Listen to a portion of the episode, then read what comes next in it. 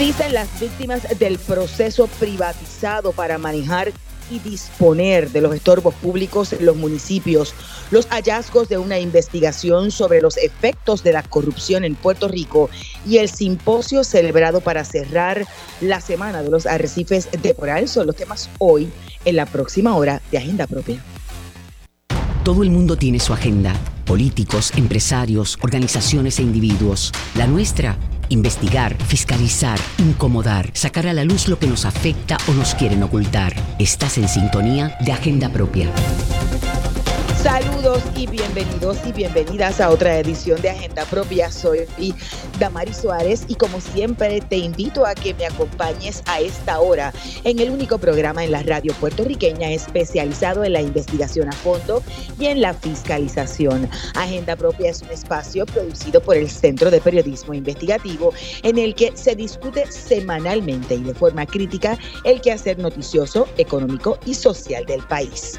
Mantente siempre informado sobre nuestras investigaciones buscando en nuestra página www.periodismoinvestigativo.com. También nos puedes encontrar en las redes sociales como arroba CPIPR en Twitter, Instagram y Facebook.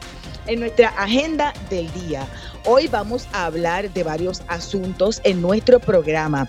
Iniciamos con la historia publicada por el CPI de seguimiento a nuestra serie de investigación sobre el manejo y disposición de los estorbos públicos. En esta ocasión analizamos qué dicen los expedientes judiciales de los casos y qué dicen los ciudadanos afectados en medio del enredo de este patrón. Además, hoy hablaremos con académicos e investigadores que durante los pasados días publicaron un extenso estudio sobre la corrupción en Puerto Rico. En el tercer segmento del programa hoy nos concentraremos en el ambiente y en la protección de los recursos naturales tras llevarse a cabo la pasada semana un simposio que cerró la semana de los arrecifes de coral en Puerto Rico. Iniciemos agenda propia. Paramos en el semáforo de la transparencia bueno, no son pocos los ciudadanos que han quedado indefensos ante un patrón en el que los alcaldes han contratado a un grupo de compañías para que sean estas las que gestionen las declaraciones de estorbo público, las tasaciones, la representación legal en los procesos de expropiación y ventas de las expropiaciones eh, de las propiedades expropiadas. Para hablar de esta historia que lleva como título Hablan las víctimas del truco de los estorbos públicos, ya conectamos a través de la línea telefónica con la directora editorial del CPI, Wilma Maldonado Arrigoitía, que junto a esta servidora y Vanessa Colón Almenas hemos continuado dando seguimiento a este proceso que, como ustedes saben, está bajo investigación del Departamento de Justicia. Saludos, Wilma. Bienvenida a Agenda Propia. Gracias, Amari, y buenas tardes a ti y a todo el público que escucha Agenda Propia. Claro que sí, un poco para dar contexto a los amigos y amigas de Agenda Propia a partir de la aprobación del Código Municipal allá para el 2020, que derogó a su vez la, llamada ley de municipios autónomos, pero además facilitó la adquisición de esta, ¿verdad? De, disposición de los estorbos públicos, flexibilizando el proceso y permitiendo eh, la, la, cuestión de los terceros. Casi la mitad de los municipios, bueno, realmente al principio una veintena y después otros a través de organizaciones sin fines de lucro, ya suman 35, han contratado o contrataron en algún momento compañías y bufetes de abogados para manejar los estorbos públicos y su expropiación forzosa. La finalidad, bueno, se supone que sea eliminar el estorbo y facilitar el mejoramiento de la vida de la gente y a su vez el asunto de la salud pública. Eso es lo que dice el récord judicial, eso es lo que demuestra el récord judicial analizado por el CPI, Wilma. Pues mira, no necesariamente, ¿verdad? Eh, nosotros estuvimos mirando 121 expedientes judiciales que eran manejados, ¿verdad? Por casos que los municipios que tienen compañías que manejan los estorbos presentaron a los tribunales como demandas de expropiación forzosa. Estuvimos mirando esos expedientes para ver qué, cómo se daba, ¿verdad?, esos procesos. Eh, y lo que encontramos es eh, una serie de, de, digamos, de patrones que se repetían en, en, ambas compañías que examinamos. Nos detuvimos en dos porque son las que funcionan, digamos que de manera un poco similar. Eh, Universal Properties, ajá, Realty Government ah, y el bufete Francis and Gates. Eh, también miramos a City Renewal porque tenía un caso radicado ya en el tribunal, pero esta compañía pues trabaja un poco distinto a las otras dos. ¿A, qué me refiero? Es que Universal y el bufete Francis and Gates no cobran a los municipios pues, sus honorarios, ¿verdad? No cobran una tarifa por la tarea que realizan, sino que eh, la, el trabajo, la facturación de sus servicios los va a pagar el comprador de ese, de ese eh, propiedad o ese inmueble expropiado o lo va a pagar este la, el dueño registral si apareció eh, pues ellos exigen bueno pues ya yo tuve unos gastos manejando tu estorbo porque tú no te ocupaste eh, págame págame a mí lo que notamos era que hay unas eh, casi en casi todos los casos que miramos más del 80% de los casos eh, no se pagaba, no se compensaba al dueño registral de esas propiedades por expropiárselas. Lo que, lo que ocurre es que cuando a usted le van a expropiar de su casa, por ejemplo, o de una finca, pues el municipio eh, debe consignar un dinero para que cuando acabe el proceso en el tribunal, a usted reciba una especie de indemnización, ¿no? por porque el, gobierno se quedó con su propiedad. Pues lo que vimos es que no había en casi ninguno de los de los casos, más del 80% de los casos que examinamos, no se pagaba ninguna compensación al dueño de esa propiedad. Y eso ocurría eh, eh, porque se hacen las tasaciones que se hacían de las propiedades, muchas de ellas eran, veíamos que eran muy, bajitas, algunas incluso con números en negativo, es decir, que te tasaban la propiedad y te decían que vale negativo 17. Algo muy muy difícil de explicar, o sea, si usted va a vender su propiedad, que la, la heredó, lo que quedó, y viene un comprador que usted le va a decir, o sea, con una tasación negativo 17, que, que, yo no, que, que tú me debes, yo te debo pagar a ti por tú comprármela. Eh, Pero el efecto cuando lo, cuando miramos es que eh, en casi todas estas propiedades eh, le añaden o le quitan, debo decir, al valor de esa propiedad una, una, supuesta demolición que debería hacerse. Eso es en el proceso de tasación, el, el tasador hace una, unos estimados de valoración eh, y dice que entiende que es más barato demolerla que reconstruirla y lo que hacen es que le quitan al valor de esa propiedad que ya ha tenido un proceso en la tasación de depreciación, ya le quitaron un dinero por la depreciación, encima le, le, añaden el costo de demolerla y limpiar y limpiar esos escombros. Y eso reducía muchísimo el precio de, de la tasación de esa propiedad. Y eso fue lo que descubrimos verdad en la mayoría de los casos y además, Wilma, que esa cantidad de dinero también se les resta adicional unos costos de limpieza y de mantenimiento adicional a la representación legal y los procedimientos eh, eh, al, al, al, propio eh, dueño de la propiedad, a esa lo que se conoce como justa compensación, que aumenta aún más la posibilidad de que sean números muy bajitos o negativos con respecto a lo que se deja en ese proceso en, en el tribunal. Pero además de eso, Wilma, eh, eh, eh, hubo varias investigaciones, bueno, varias investigaciones, varias entrevistas directamente a personas que han estado vinculadas, ya sea porque quisieron ser terceros adquirentes en, este proceso o porque llegaron a tener alguna notificación y parecería haber también otro tipo de problema con respecto al manejo de esos procedimientos por las, por la, por las empresas privadas.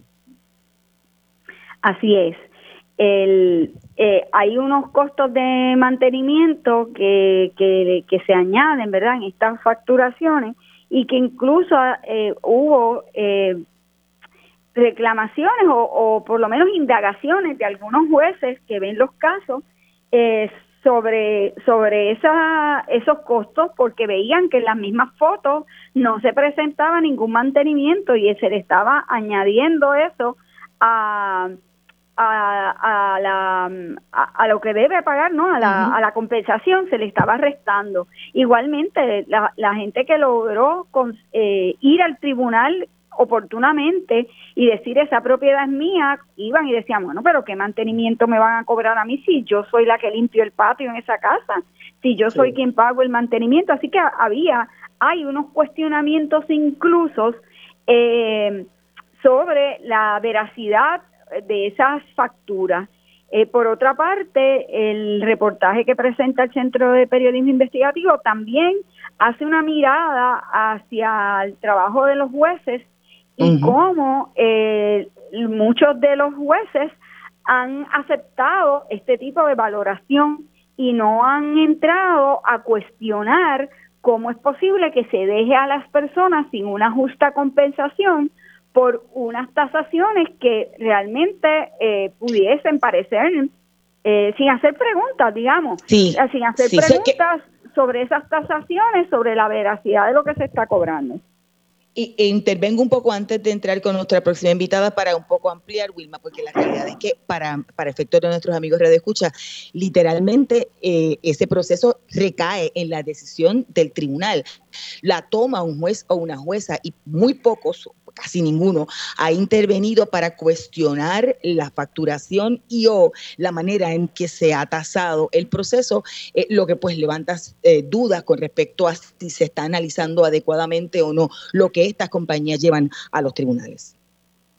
Así es, hay, unos jueces que, que sí han, eh, digamos, han desestimado algunos de los casos, los han archivado y y, una jueza, ¿verdad?, que en un momento dijo, no, yo no voy a conceder, eh, no, no a lugar a esta justa compensación que se me está proponiendo y por lo tanto esa inmueble eh, no se expropió a favor de esa persona, de ese adquirente, eh, pero es la minoría. En la mayoría de los casos que hemos visto, pues se está aceptando como buena, ¿no?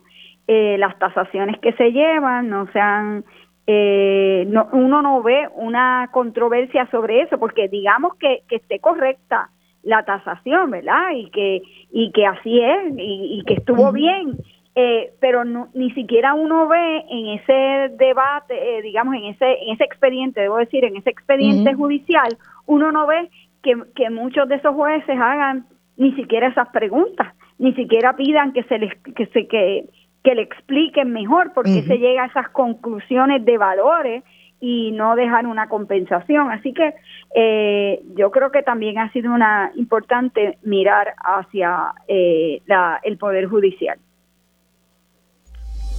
Vamos a la cita directa. Wilma, ya se nos une en nuestra conversación la licenciada Verónica González de Ayuda Legal Puerto Rico. Saludos, licenciada, bienvenida a Agenda Propia. Buenas tardes, Damaris. Gracias por invitarnos. Con nosotros también está Wilma eh, Maldonado Arrigoitía. Me gustaría una reacción suya al planteamiento sobre el asunto de, la manera en que se declara este estorbo público y se busca la expropiación en los tribunales en muchas instancias con una justa compensación que es muy bajita o en negativa cero según la tasación y los gastos eh, de mantenimiento. Claro, eh, estaba escuchando a Wilma hablar sobre el proceso judicial de expropiación ahora mismo y yo creo que parte, eh, parte de esa indignación que le escucho tener está en el proceso de estorbos públicos, pero todos los procesos de expropiación son, en mi opinión, sumamente violentos. Eh, el tribunal tiene dos funciones, para verificar que hay un, uso público y la otra verificar que hay una justa compensación. Sin embargo, en nuestro sistema el derecho es rogado, que no hay nadie ahí cuestionando, a menos que sea algo realmente escandaloso, el tribunal no, no, no va a intervenir con esa justa, justa compensación ni con el uso público. Así que la mayoría de las veces las expropiaciones es muy poco lo que se puede reclamar y muy poco las defensas que uno se pueda eh, eh, se puede presentar en este proceso independientemente de cuál sea la razón por la que motivó esa expropiación eh, algo que la gente a veces ni, ni, se entera, pero casi tan pronto ese, ese cheque de eh, llega al tribunal, el cheque de la justa compensación, lo que se estima como una, una, justa compensación, la persona ya perdió el título sobre su casa y el proceso no ha terminado. Ya la casa le pertenece al municipio. Y eso es algo que estamos que, estamos viendo ahora más con, con estorbos públicos y lo vemos ahora quizás como resultado de la situación económica que estuvo estancada por tanto tiempo y había menos construcción, menos desarrollo por parte de, del gobierno que requería menor, ¿verdad? Eh, menores procesos eh, que requirieran esa expropiación. Eh, quizá un poco antes de pasarle el batón a Wilma para que también haga preguntas, licenciada, esto no es contrario a lo que debe ser el ánimo de, de, de esta, ¿verdad? De, de esa, de, esta legislación que le dio ese poder al municipio para que a un tercero adquiriente, adquirente debo decir, pueda eh, coger un, ¿verdad? Este, hacerse eh, dueño de un estorbo público si no aparece nadie y, pueda vivir, este, porque parecería que, que va, va a favor de que se de, que se venda el estorbo público en Expreso, ¿no? Sí, eh, eh, coincido. el proceso de estorbo público tiene un fin público bien claro y ese fin público obviamente no es ser fondo para el municipio, no es ser fondo para una compañía privada, mucho menos. Es poder revivir y restaurar eh, comunidades. Y ciertamente, yo creo que las comunidades se benefician de un estorbo público ¿verdad? es eliminado de su comunidad, pero mayor beneficio si, si, las viviendas se protegen, si la gente de la misma comunidad o personas que quieren crear comunidad son quienes eh, asumen ese rol. Eso sin entrar en, en, lo problemático que puede ser ese, ese declaración de estorbo público por sí misma. A mí me consta, porque lo hemos visto, eh, lo hemos visto aquí en otros espacios, eh, que hay casas donde gente viviendo se declara en estorbo público. Se puede ver, por ejemplo, en la comunidad vietnam, en Guaynabo, cuando el alcalde, de, el alcalde estaba tratando de expropiar a la comunidad, cuando las expropiaciones no proseguían, declaraba las casas de estorbo público, incluyendo casas de líderes comunitarios. Así que darle carta blanca a los municipios para declarar estorbos públicos tiene, tiene puede tener consecuencias muy serias sobre una comunidad. Licenciada, yo le, me gustaría que, que aclarara, ¿verdad? Un poco esta esta oportunidad tan grande, ¿verdad? O facultad tan grande que tienen los municipios de expropiar y que como usted muy bien estaba explicando ahorita, desde, desde el momento en que declaran un estorbo público y van al tribunal, eh, la propiedad eh, pasa ya prácticamente a manos del municipio. Lo otro que uno va viendo en el proceso es establecer la justa compensación, pero ya está hay una investidura de título, ¿no? Para para el municipio pero eso ocurre por unas deficiencias de la ley de expropiación forzosa o por la misma ley, el código municipal. De hecho, me, me, parece que desde la ley 81, desde los municipios autónomos, empezó a flexibilizarse eso, ¿no? Sí. De hecho, eh, es eh, eh, esas deficiencias grandes vienen de la ley de expropiación, incluyendo la investidura de títulos. Lo que trae la ley de municipios autónomos por primera vez en los 90 es permitirle a los municipios expropiar antes. Es un poder que se le delega del Estado, que es inherente al gobierno central, y el gobierno central le permite a los municipios hacerlo en virtud de, la ley de municipios autónomos y el código municipal. Eh, antes de, que se aprobara la ley de municipios autónomos, tenían que hacerlo a través del Departamento de Justicia. Tenían que ir donde el gobierno central, que el gobierno central validara ese uso público y entonces empezar el proceso de expropiación a nombre del municipio. Darle la facultad de expropiar, de expropiar al municipio, pues facilita que los municipios intervengan en este proceso, pero también te crea 78 eh, entidades tratando de, de, seguir estas reglas, tratando de utilizar un, proceso el que no tenían demasiada experiencia y eso puede causar algunos problemas. Pero el problema viene de, la, de la expropiación. Gracias, licenciada. Escuchaban a Verónica González eh, de Ayuda Legal Puerto Rico, Wilma, y ahora nos conectamos con David Carrasquillo Medrano, quien es gerente de planificación y desarrollo comunitario de Hispanic Federation. Saludos, buenas tardes y bienvenido a Agenda Propia. Saludos, gracias por el espacio. Eh, quizá un poco entro en, rápido en, términos de vivienda asequible. No estamos perdiendo con este proceso una oportunidad de oro para que muchas eh, personas que no tienen vivienda puedan utilizar estos estorbos públicos como vivienda asequible para la gente pobre. Sí, no escuché el final de la pregunta, perdón para la gente pobre, o sea, para gente que tenga necesidad de vivienda y que, y que pueda utilizar estos estos, estos, estos estorbos públicos como vivienda. No, definitivo. O sea, la, herramienta de declaración de estorbo público y a su vez la, herramienta que tienen los municipios o el Estado en general para expropiar o incautar propiedades, pues es necesario, definitivamente. Este, cuando tú vas al código municipal, pues todo esto es parte de la política pública de gestión comunitaria y de eh, rehabilitación de las comunidades. Así que, de más está decir, el, el que el, el, uso de estas herramientas, pues igual que cualquier otra herramienta política pública, pues se tiene que hacer de forma responsable y de forma pues comedida. Este, ese no ha sido el, el, ejemplo este, de cómo se ha utilizado recientemente eh, y definitivamente con la situación de vivienda que está enfrentando el país, pues definitivamente esta es una de las herramientas, si no la herramienta más importante para poner otra vez en el mercado viviendas que pues, por diferentes razones se han puesto en condiciones de lapidada porque antes de pasar con, Wilma, porque pensando uno acá, bueno, aquí hay vivienda que está aquí destruida, que hubo, se afectó por el huracán María, gente que se fue del país, eh, todo, ese, todo eso que ya tenemos. Y, y, es vivienda existente que con una reparación o unas reparaciones podría ser una, una vivienda que, que se le dé a alguien que tuvo o se le afectó su vivienda por los huracanes o las emergencias, como los terremotos.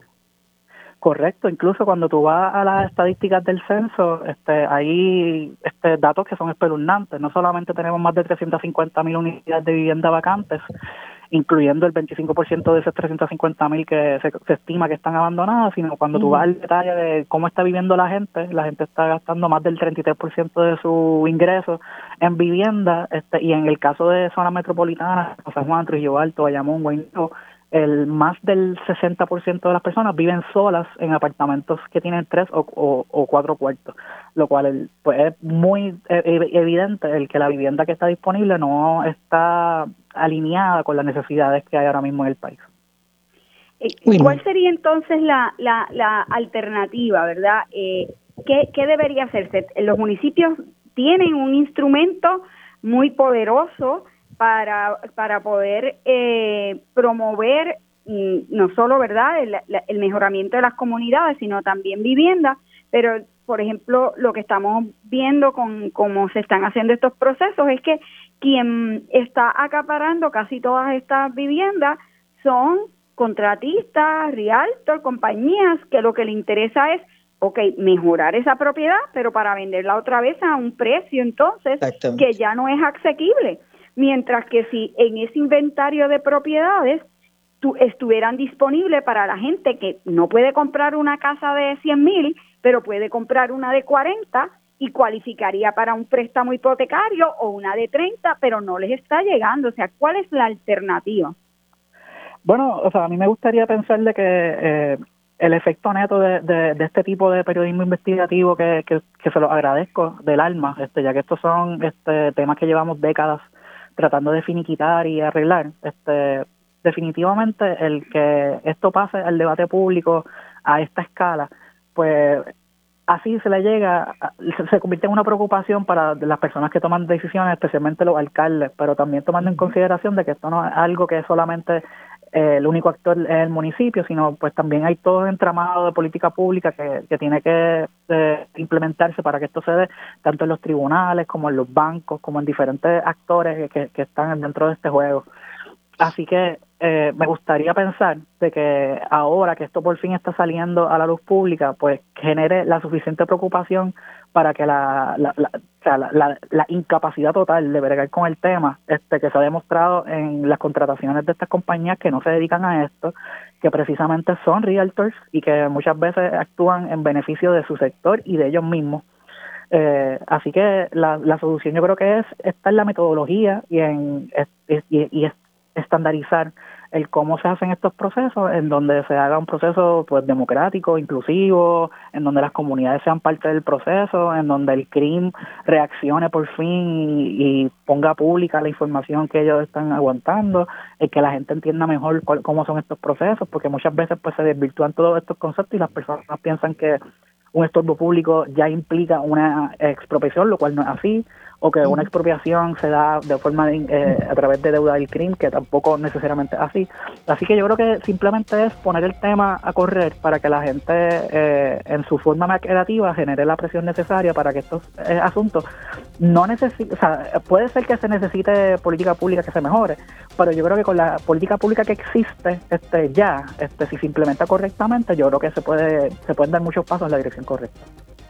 Gracias a ambos que ya estoy escuchando la, musiquita para irnos a la, a la pausa de rigor. Escuchaban a David Carrasquillo Medrano, gerente de planificación y desarrollo comunitario de Hispanic Federation. Además, a Wilma Maldonado Arrigoitía, compañera periodista y directora editorial del Centro de Periodismo Investigativo. Ustedes pueden buscar nuestra historia y el resto de la serie sobre estorbos públicos en periodismoinvestigativo.com.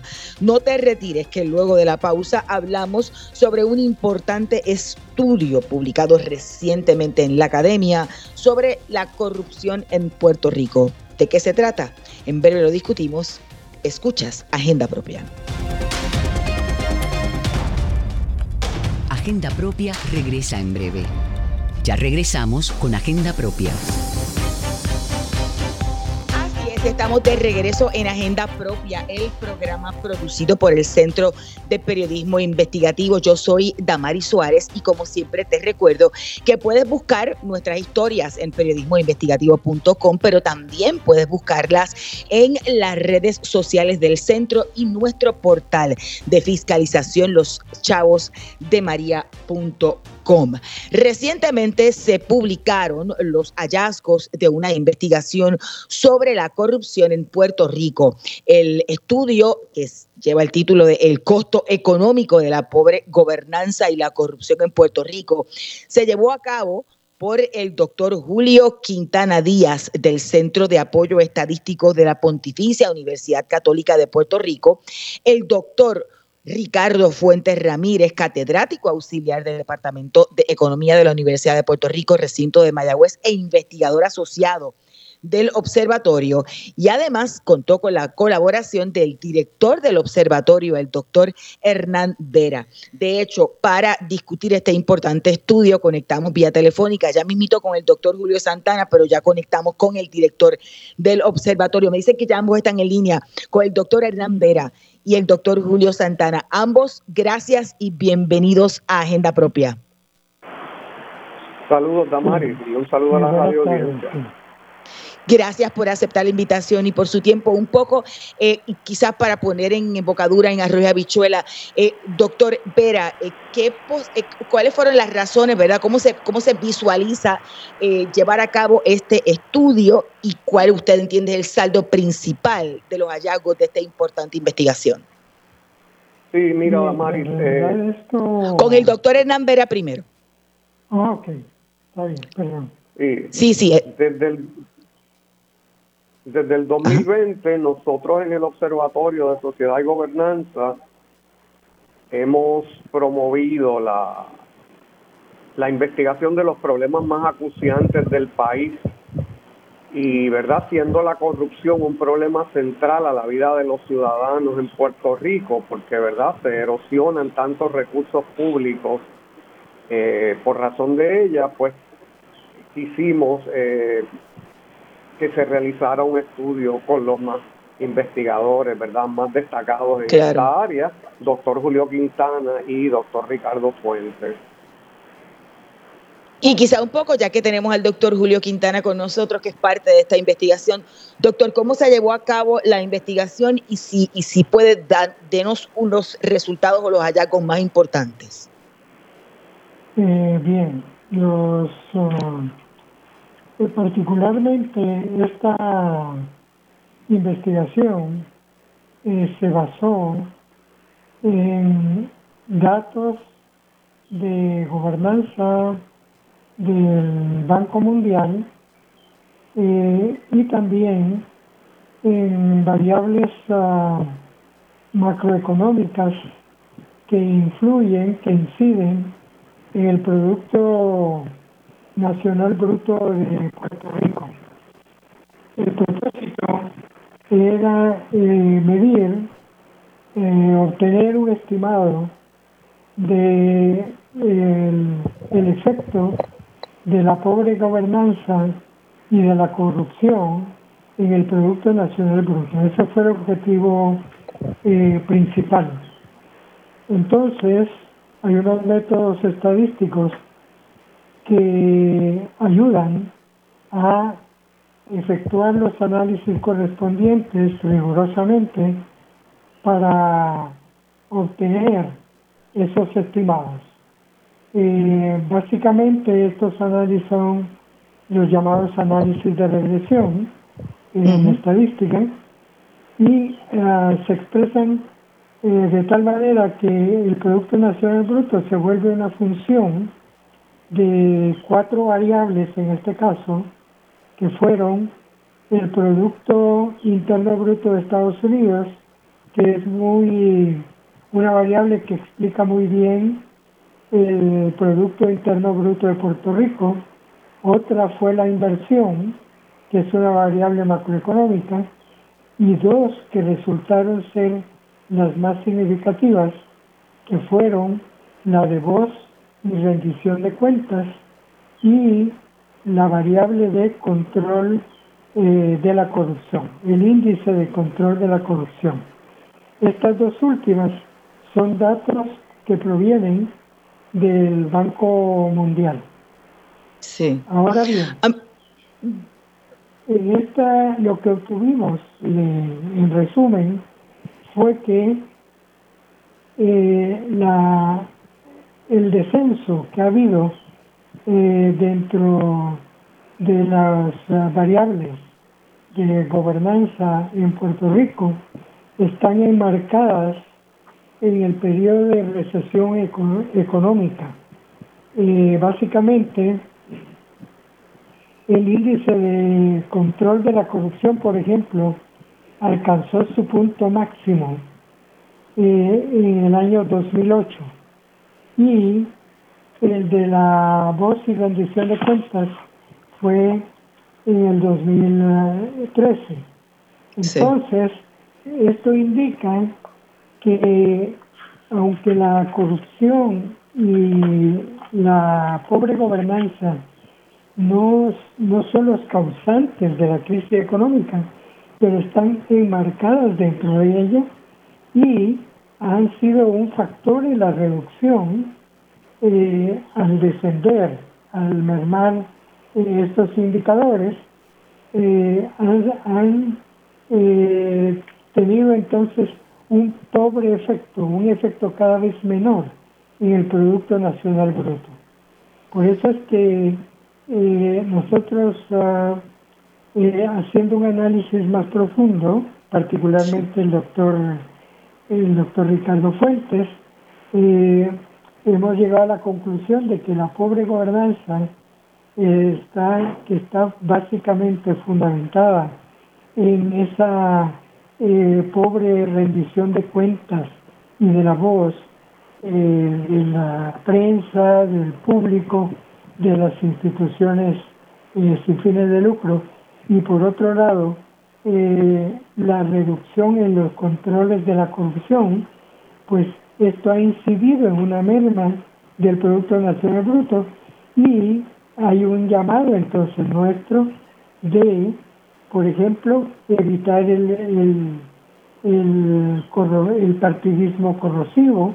Claro. Y también, por otro lado, eh, también evitar, el, el, por ejemplo, la, la contratación eh, a, instituciones o a individuos que no tienen eh, la experiencia y el peritaje, como ocurrió con las ah, pruebas del COVID-19 o por ejemplo los del caso de Whitefish y hay otro pues muchos casos Claro, eh, sí, la, la, contratación por el por el amiguismo político, que de hecho es parte de la pobre gobernanza. Doctor Vera, la realidad es que el, este, este estudio no solamente demuestra que mm, la corrupción nos quita servicios que llevan o que deberían llegar a la ciudadanía, sino también tiene un efecto en la economía. Eh, ¿qué, qué, posibles soluciones ve en el camino, además de las que ha planteado el doctor Quintana, pero a su vez también ve ánimo el observatorio en que los y las que están supuestos a tomar decisiones se pongan los pantalones y las faldas para quitar la corrupción del gobierno? Claro, mira, yo, yo creo que el, el, estudio revela principalmente la importancia de los nuevos actores sociales en el combate de la corrupción.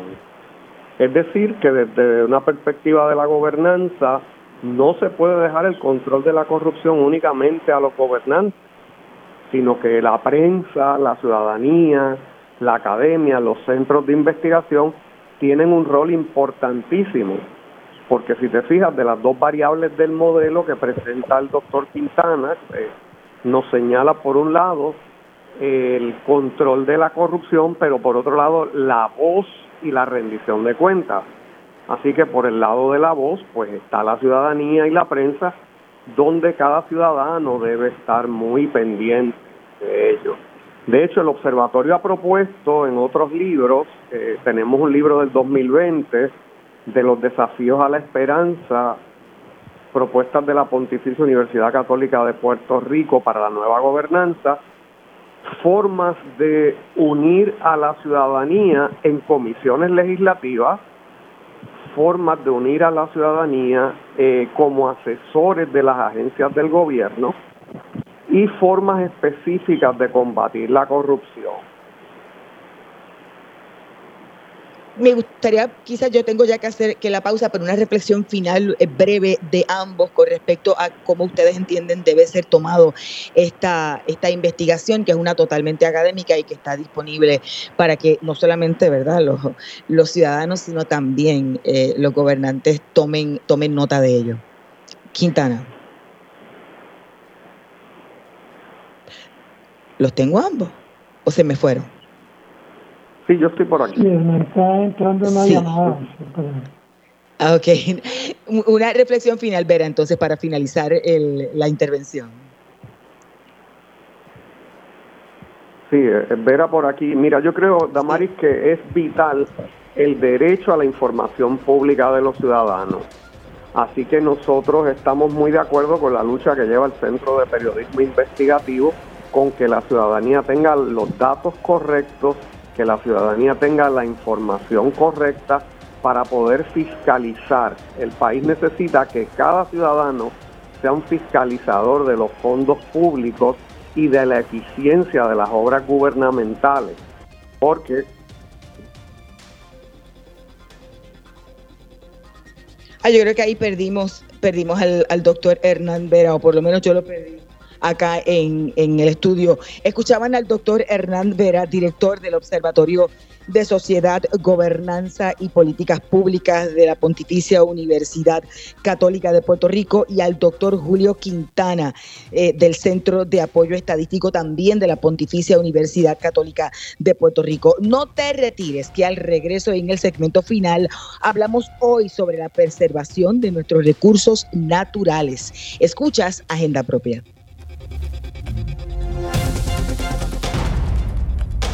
Agenda Propia regresa en breve.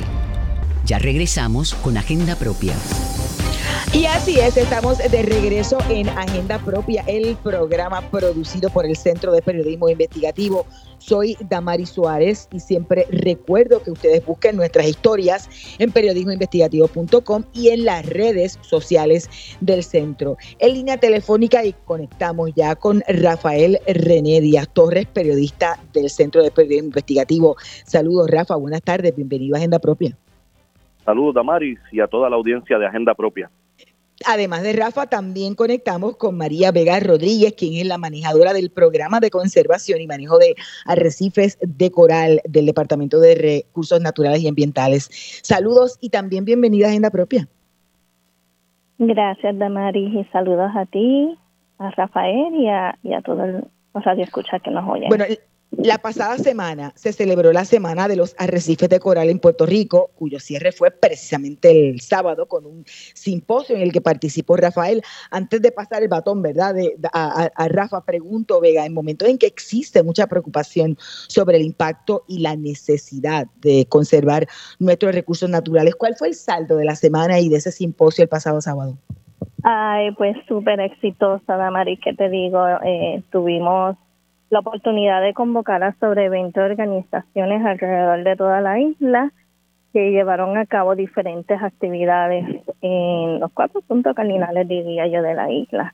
Eh, tuvimos más de 50 actividades entre actividades en persona y virtuales y las actividades incluyeron limpieza de playa, educaciones educativas, eh, actividades educativas, talleres a maestros y maestras, eh, incluyeron visitas a los diferentes eh, laboratorios, incluyeron charlas sobre calidad de agua, ciencia ciudadana, bueno, sin, más de 50 actividades de toda la isla. Así que yo creo que el impacto fue bueno y aquí el objetivo realmente es, número uno, pues darle una oportunidad a las organizaciones en una semana a que puedan darse a conocer a través de esas actividades, pero más importante aún es concientizar sobre lo que es la conservación, los esfuerzos de protección, preservación y conservación de nuestros arrecifes de coral, que en estos momentos están apremiantes, dado a que, pues, como sabemos, están sufriendo bastante por, varios estresores, ¿no? Así que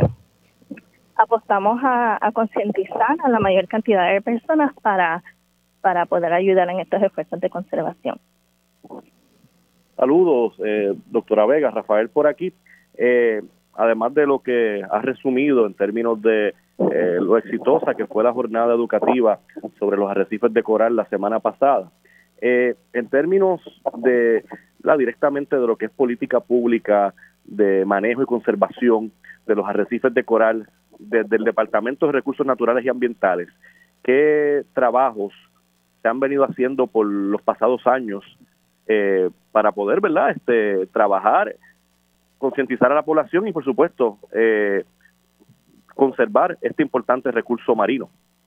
Claro, eso es una pregunta súper importante. Gracias por hacer esa pregunta, Rafael. El programa de conservación y manejo de corales de Puerto Rico ha venido trabajando de hace unos par de años, ¿no? Nos amparamos, como dije, en la ley 147 que se estableció en 1999 y desde ese momento se estableció un monitoreo de corales eh, del Caribe. Es el primer monitoreo de corales que se estableció en el Caribe y por tanto es uno de los más largos que existen. Normalmente colectamos datos sobre cobertura béntica, ya sea corales y peces, y esa información pues nos ha ayudado a entender cuáles son los cambios poblacionales. Así que yo creo que esa es una de las más grandes contribuciones para a través de los años hemos apoyado esfuerzos de eh, creación y desarrollo de, planes de manejo, por ejemplo, para diferentes cuencas hidrográficas en Puerto Rico. Hemos desarrollado y financiado y apoyado proyectos de restauración de corales, por ejemplo, ahora en los últimos digamos que cinco o seis años hemos estado apoyando muchísimo lo que son procesos de restauración de arrecifes a través de repoblación de, de diferentes herbívoros como lo son los erizos. Así que hemos apoyado esfuerzos nuevamente de limpieza de playas, esfuerzos de educación y alcance, esfuerzos de calidad de agua. Eh, así que pues son diferentes esfuerzos y proyectos que hemos venido financiando a través de los años. Eh, mirando hacia el futuro, nos interesa mucho lo que es eh, la calidad de agua. dándole seguimiento a, al componente educativo, eh, una persona que quizás no esté tan interesada en estudiar temas marinos, que no necesariamente analice lo que es la biología marina costanera, a esa persona que quizás no le interesan los arrecifes de coral, cómo se le puede plantear que son un recurso, un hábitat importante y que es necesario que todo el mundo ponga su, de su parte para su conservación y protección. ¿Cómo, ¿Cómo convencer a esa persona que quizás lo ve como algo distante que simplemente embellece el paisaje marino? Claro, no, y, yo creo que cuando uno conoce un arrecife de coral es difícil decir que ya no te interesa, ¿verdad? Yo creo que el esfuerzo mayor es hacer que la gente tenga esa exposición a un arrecife de coral y que pueda verlo, que pueda palparlo, precisamente para para entender, ¿verdad? La, por lo menos la, la belleza estructural de lo que es un arrecife. Ya cuando tenemos ya capturada esa atención ahí podemos ir hablando sobre otros beneficios que atrae el coral, por ejemplo, y los arrecifes, por ejemplo, sirven de barrera eh, arrecifal, costera. Por lo tanto, en donde hay un, salud, un arrecife saludable, podemos asegurar que al menos tenemos alguna barrera contra huracanes o marejadas fuertes que en estos momentos es tan importante, puesto que sabemos que los huracanes se están haciendo cada vez más fuertes.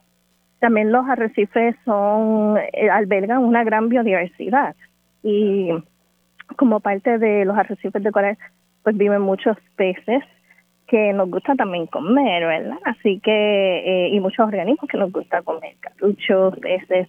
Así que en ese sentido proveen también un beneficio, nos proveen un beneficio de comida a nosotros y a nosotras, ¿verdad?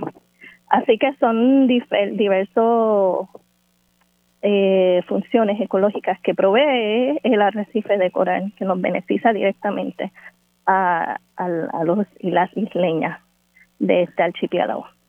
De hecho, y en, en el contexto de la, la, emergencia climática, la crisis climática en el Caribe, se, se habla mucho de que uno de los impactos o algo que está aportando al, al deterioro de los arrecifes de coral es lo que se conoce como el blanqueamiento de los arrecifes. eh, ¿En qué consiste o, o, de qué se trata eso del blanqueamiento de arrecifes y por qué nos debe preocupar?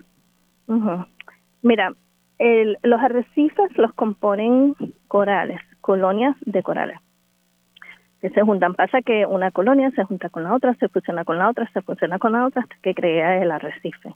Pero el coral animal tiene en sus tejidos, vive en sus tejidos de manera simbiótica con un alga, ¿verdad? Que es lo que le provee el 90% de la comida al coral. Entonces, pero los corales viven en unos rangos de temperatura bien específicos, por lo tanto si el agua se pone muy caliente o muy fría, entonces eso estresa al coral animal. Hazte cuenta que el coral no se puede mover una vez se establece en arrecife, ahí está establecido por el resto de los días, estos son animales históricos. Así que la manera, un, eh, vive de manera simbiótica con este alga, pero eso es un, eso, eso le conlleva un costo energético al coral animal. Así que si el coral está muy estresado, si las temperaturas oceánicas se ponen muy calientes, el animal se estresa demasiado. Uno de los mecanismos que tiene para combatir eso es precisamente expulsar el alga. Y cuando expulsa el alga, entonces expulsa pues una porción de la comida, una porción de los nutrientes que le provee el alga, pero también expulsa la coloración porque el alga le provee esa coloración.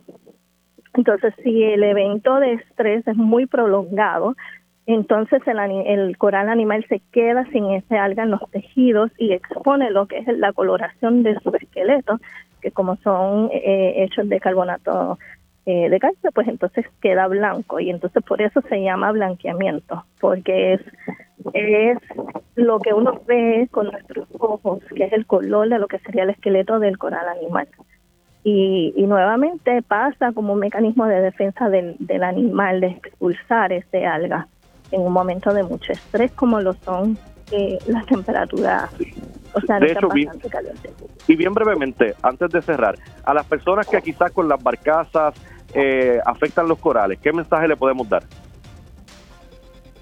Con las barcazas que afectan los corales sí, que a lo mejor eh, se, se paran sobre los corales o... Ah, sí, no, no, sí, son animales, son animales, así que así como no nos paramos en ningún otro animal, entonces tenemos que tener la conciencia de decir, ok, esto es un animal y, voy a, darle su espacio y simplemente no me voy a parar en él, no lo voy a tocar, no voy a tirarme ancla. Hay, hay que tener un poco de concientización en eso.